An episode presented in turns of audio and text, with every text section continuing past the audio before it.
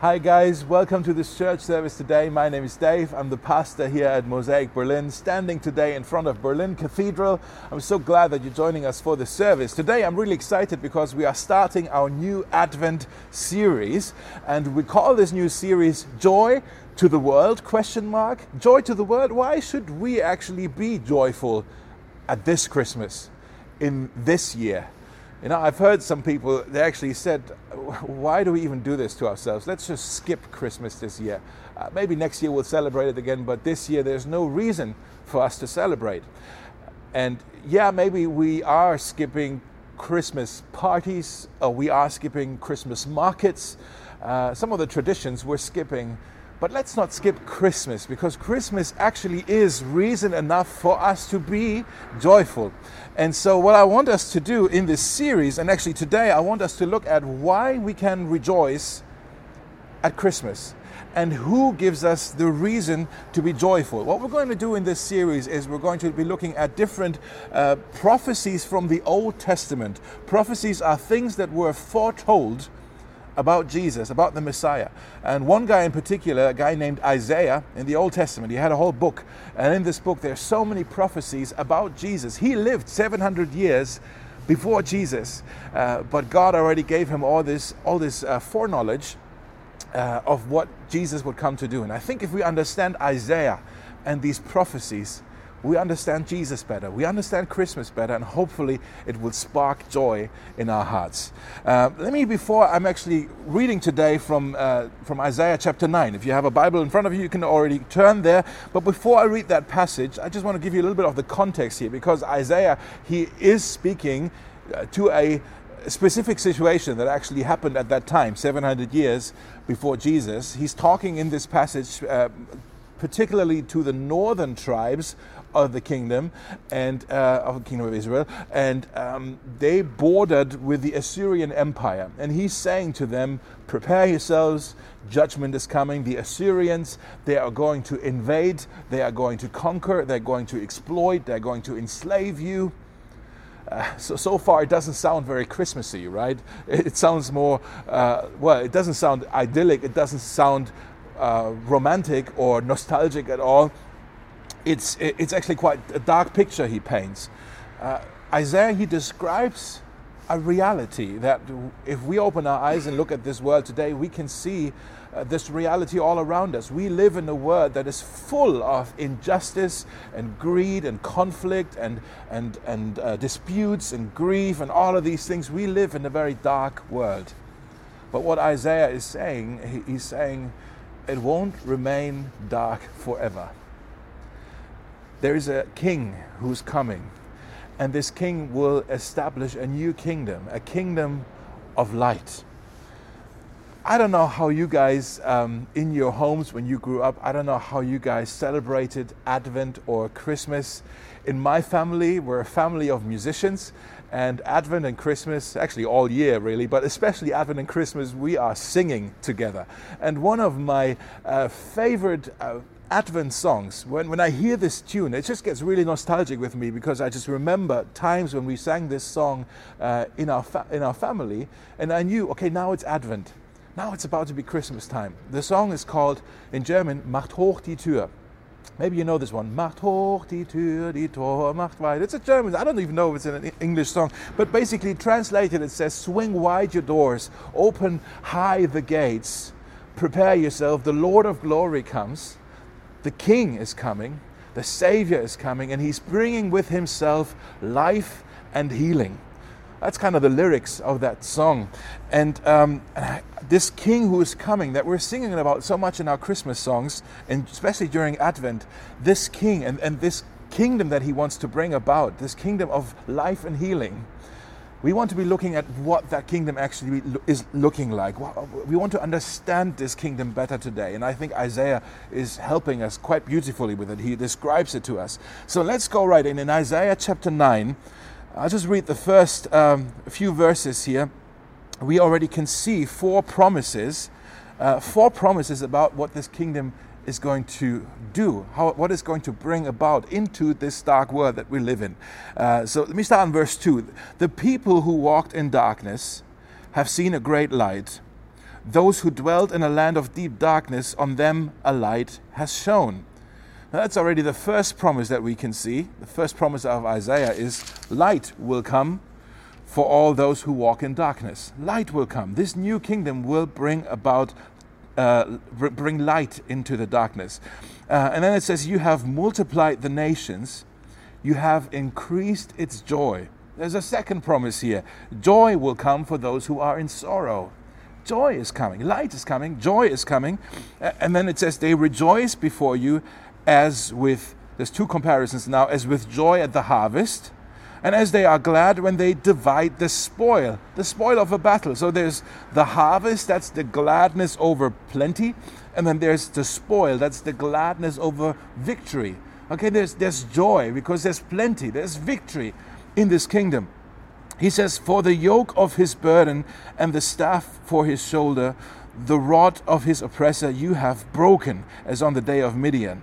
Okay, so the yoke is broken, the staff is broken, the rod of the oppressor is broken. What are these things? A yoke, a staff, a rod. Those are tools of a slaveholder. They're tools of a slaveholder, and basically saying you're, you're coming to break these things. The third promise here there's a promise of light, there's the promise of joy, and then there's the promise of freedom for those who are enslaved, for those who are in captivity. There's a promise of freedom here.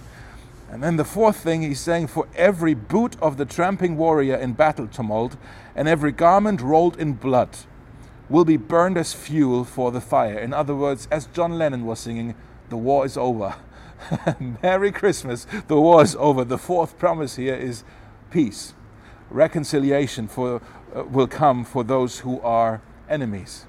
So can you see this? There's actually four, just in these few verses, there are already four promises here. Light will come, joy will come, freedom will come for those who are oppressed, for those who are enslaved, and uh, peace, reconciliation will come for those who were fighting, for those who were enemies.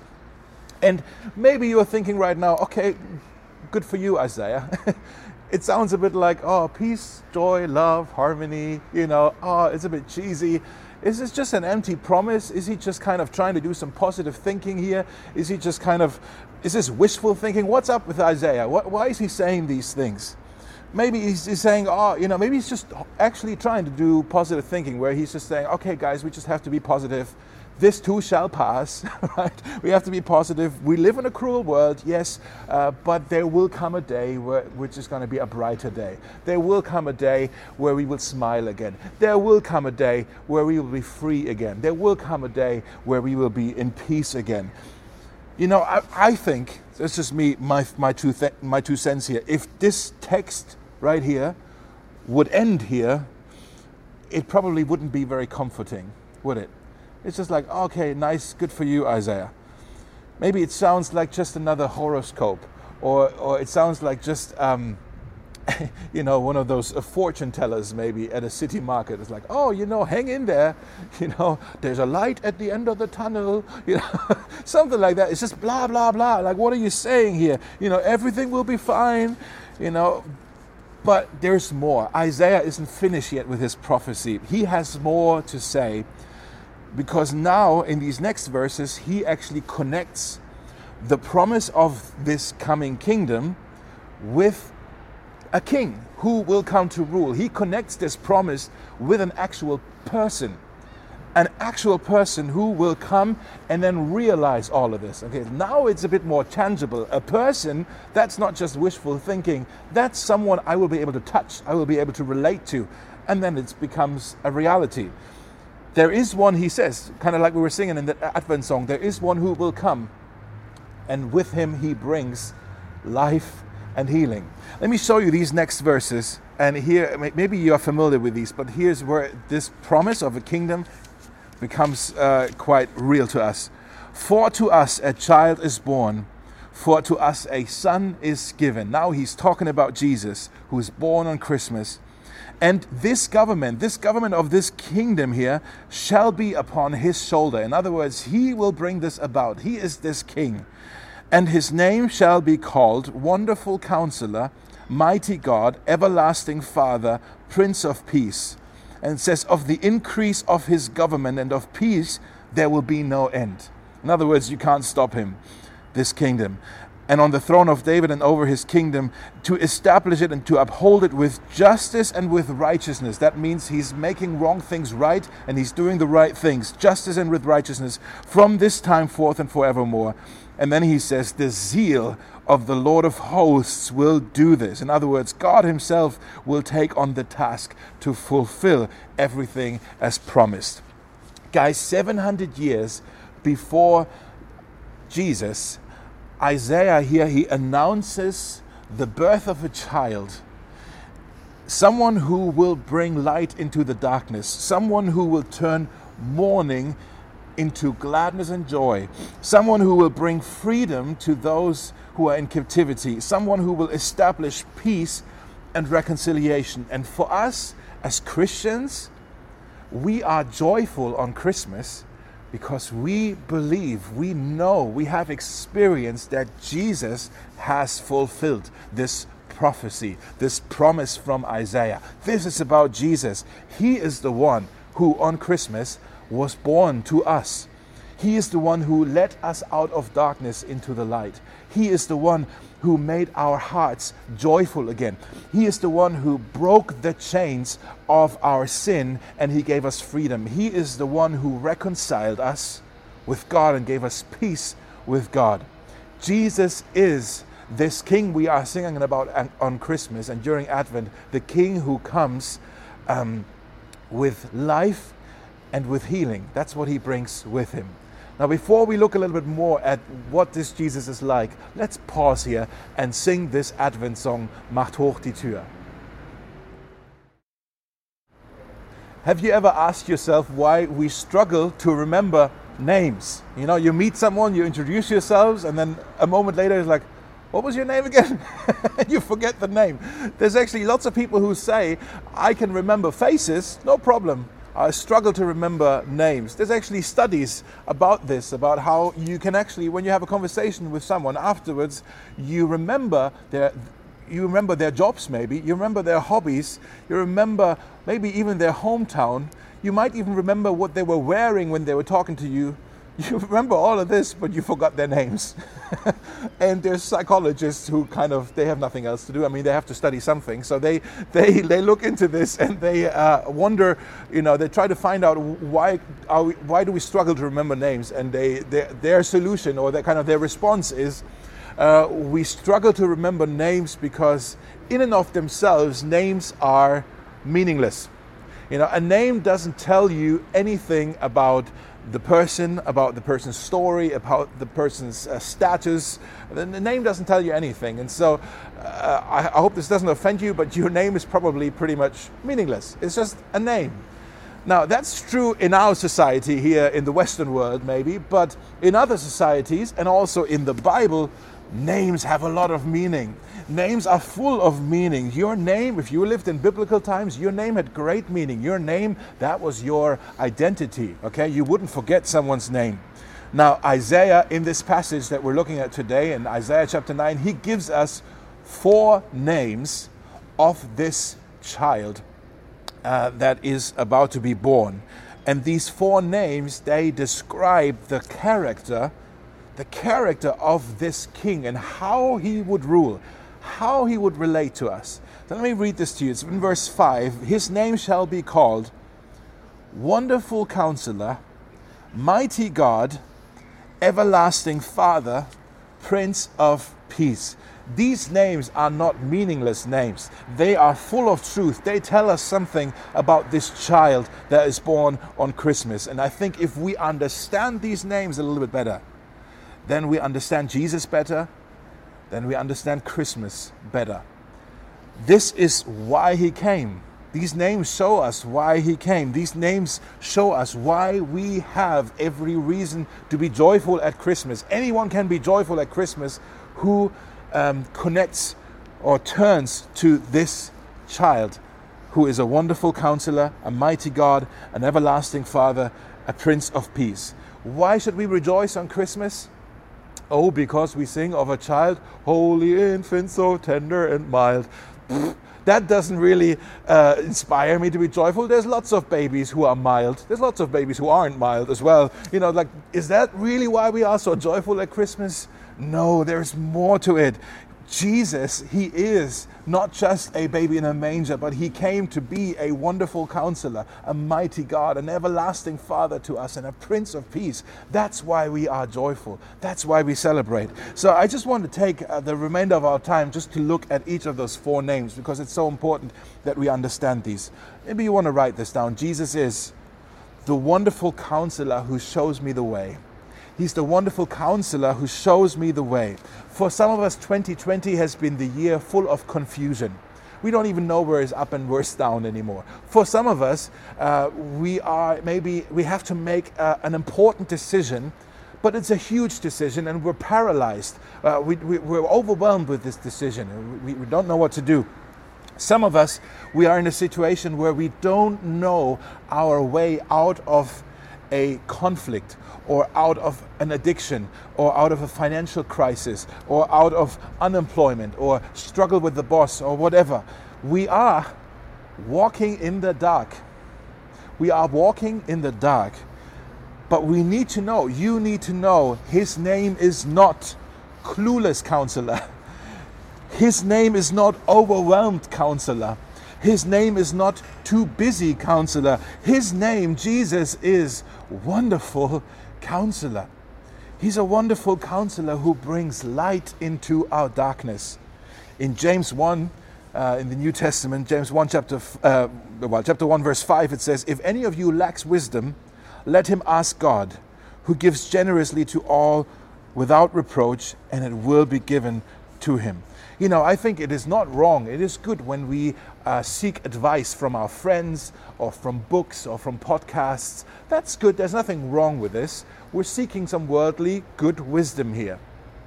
But how foolish are we when we forget that we have access to divine counsel from Jesus Himself. He wants, He loves to help us. And He says, Come to me, call to me, draw near to me. He invites us, He invites you and me to come to Him and He wants to counsel us on how we can walk out of our darkness into the light, how we can deal with our situation, with our decisions, with our conflicts. That's the first thing. He's a wonderful counselor.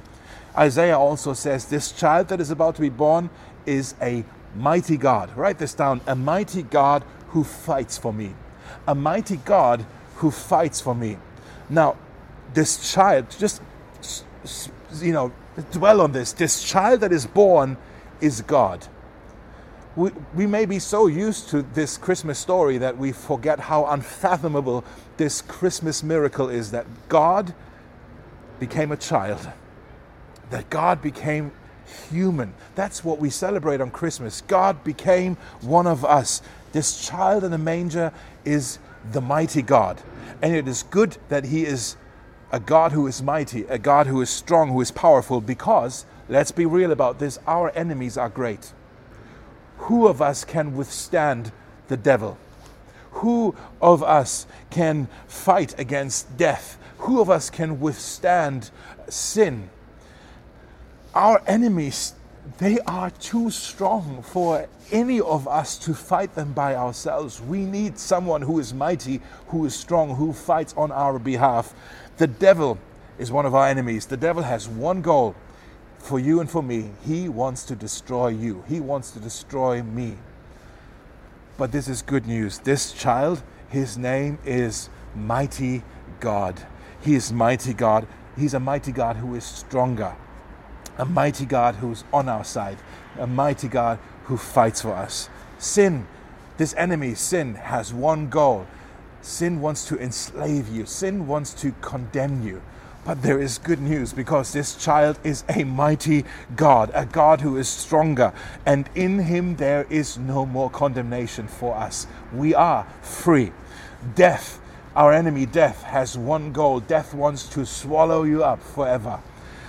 But this child, it's good news, is a mighty God. It's, this child is stronger. This mighty God is stronger, and he broke through the power of death. He is a mighty God.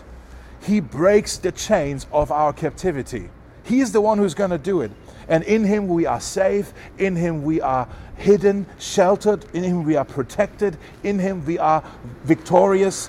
The devil will not have the last word in your life death will not destroy you. Sin will not rule over you because He is a mighty God. And even when you feel weak, here's what He's saying to you 2 Corinthians chapter 12 My grace is sufficient for you, for my power is made perfect in weakness. His power is made perfect in our weakness. When we feel weak, His power is enough. He's a mighty God. The third thing Jesus, uh, Isaiah says about Jesus, about this child that is about to be born, is He is going to be an everlasting Father, an everlasting Father who cares for me. Write this down. An everlasting Father who cares for me. Now, maybe you're saying, hold on. I thought Jesus is the Son of God. It says here, even in the text, a son is given. How come he is now named as a father? I thought God, the Heavenly Father, and then Jesus, the Son of the Father. Isn't it? Is the whole Trinity mixed up here? And of course, uh, you're right, Jesus is the Son of God. But again, what this is talking about here, these four names, are the ways in which Jesus relates to us, the suspects of his kingdom here's how he relates to us. And one of the ways he relates to us is with fatherly affection. We can actually see this all over the gospel, how he said to people who are probably his similar age, where he said to them, My son, my daughter. At some point, he said to his disciples, I will not leave you as orphans. Okay? He, he talked to people with the affection of a father. So when, when he says here, he's the everlasting father, that means that's the character of Jesus. That means he is full of love. He gives us His attention. He is full of faithfulness. He is full of compassion for us. Now, I know the name Father. Let's just talk about this briefly. The name Father is problematic for some of us because maybe you have lost your father and you don't really know what to do with this. Maybe you don't even know who your father is. You don't know what to do with this. Maybe you know who your father is and you had a, ba- a father who was just not a good, good father, a terrible father in your life. There's probably a whole lot that needs to be said about this, but I just want to say this. If your father disappointed you, please know that you have in Jesus an everlasting Father who will never disappoint you. If your father didn't love you, please know that you have in Jesus an everlasting Father who will always love you. If your father failed you, please know that you have in Jesus an everlasting Father who will never fail you. Later on in the book of Isaiah, uh, in chapter 49, he talks again about our reason why we can be joyful. He says this Sing for joy, O heavens, and exalt, O earth. Break forth, O mountains, into singing. We don't really talk like this anymore, right? Break forth into singing. Well, come on, rejoice, he says. For the Lord, the Father, the Lord has comforted his people. Can you see fatherly affection? He has comforted his people and will have compassion on his afflicted. But Zion said, in other words, the people of God, they said, The Lord has forsaken me. He's, for, he's forgotten us. The Lord has forgotten us. And here's the response from God Can a woman forget her nursing child that she uh, that she have no compassion on the son of her womb? And in other words, will a, will a mother ever forget their, their child? And then he says, even if she does, even these may forget, yet I'm not like your earthly parents. I will not forget you.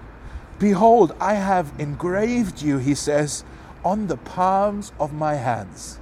I have engraved you on the palms of my hands. Never forget this. Jesus is full full of parental fatherly uh, affection and compassion for his afflicted children. He's full of love. He comforts. He turns our sorrow into joy. He loves us. He, his, the palms of his hands are marked. Now think about this for a minute. For a minute, when Jesus was crucified, they put nails in his hands. Why was he on the cross in the first place? Because he loves us. Because he has compassion on us. These, these, these marks in his hands, they are marks of his love. These, these nail marks in his hands, that we are marked. Jesus is marked because of his love and his compassion for us. Now, there's a fourth one. Really quickly, we're going to wrap this up. He is a Prince of Peace who reconciles us. He is a Prince of Peace who reconciles us. Now, the, the, title Prince is that means that there's someone who's ruling. We can already see that, obviously, it, Isaiah says there's a child that is being born, and the government of this new kingdom will rest on his shoulders. Okay, so this Jesus, he is a mighty God, he is a wonderful counselor, he is a father, but he's also a ruler, and he rules with peace. That's actually what he describes here. This, this kingdom is a kingdom of peace. Now, there's two things about this. First of all, and probably most important, is that Jesus came. The reason why he came on Christmas, the reason why we have joy, is because he came to deal with our greatest need. He came to reconcile us with God. He came to reconcile us. He came to establish peace between us and God because once we were enemies, but now we have peace with God. He says in, in, in Romans uh, 5, Paul says, uh, Therefore, since we have been justified by faith, we have peace with God through our Lord Jesus Christ. We have peace with God through Jesus. That's our joy. He's the Prince of Peace for us. Do you have peace with God? Do you have peace with God? Are you friends with God? There's a second thing I think that God wants to do for you when it comes to peace. He gave you peace with God and once you have the peace with God, you can also have the peace of God. That you have peace in your heart. And the worries and the anxieties and the concerns and the sleepless nights and the arguments and the conflicts and all of these things, they are calmed down. They can calm down because God blesses you with peace, the peace of God in your heart. In Philippians 4, verse 6 and 7, it says, Do not be anxious about anything. How, how, how's that possible? Do not be anxious about anything, but let your requests be made known to God. So pray about what concerns you, he says. And then he says, and the peace of God, because you have peace with God, now you have the peace of God, a, a, a peace that surpasses all understanding. In other, word, in other words, you can't explain it where you're saying, I don't even know why I am so peaceful. I should be freaking out because of this situation. But I have peace in my heart. I can't even explain where this is coming from. Well, I know where it's coming from. I can't explain why I am so peaceful. It surpasses my understanding. I know where it's coming from. It's the peace of God. The peace of God, which surpasses all understanding, it will guard your hearts and your minds in Christ Jesus. Jesus is the Prince of Peace who reconciles us with God, and then he also he guards our hearts and our minds so we can calm down. That's how He governs, that's how He rules. There's no need to freak out in His kingdom. we can relax. And one day, guys, you need to know this. There's hope. One day, this Prince of Peace will return and he will bring and actually complete his kingdom among us. He will bring it to completion when he returns. He will bring about perfect peace. And then all strivings will cease, all wars will end, all the darkness it will be dealt with, all things will be made new. So, guys, we have reason to rejoice. We have so many good reasons to rejoice, for to us a child is born. He is a wonderful counselor, a mighty God an everlasting Father and the Prince of Peace. Maybe you're struggling to remember names. I tell you, never forget these names. Never forget these names. This is how Jesus relates to you Wonderful Counselor, Mighty God, Everlasting Father, Prince of Peace. Let's pray together. And Jesus, we thank you on, on this day, on this second of Advent, that you are the one who came for us. You are the child that is born unto us. And you came to bring light into our darkness. You came to make our hearts joyful. You came to break the chains of sin and death, uh, how we were enslaved by, by the enemy you broke those chains. You, you dealt with this oppression and you gave us liberation and freedom. And you came to reconcile us with God. So now when I'm confronted with my own foolishness because I'm confused, I don't know where to go, I can remember that I have a wonderful counselor. Now, when I'm confronted with my own weakness, when I'm tired, when I'm worn out, I can remember that I have a mighty God. Now, when I'm confronted with my own loneliness, with my heartbreak, with my pain, I can remember I have an everlasting Father who cares for me. He's full of compassion. And now, when I'm confronted with my own worries, with my own anxieties, I have a Prince of Peace who guards my heart and my mind. Thank you, Jesus, for being all these things to us. We worship you in your name. Amen.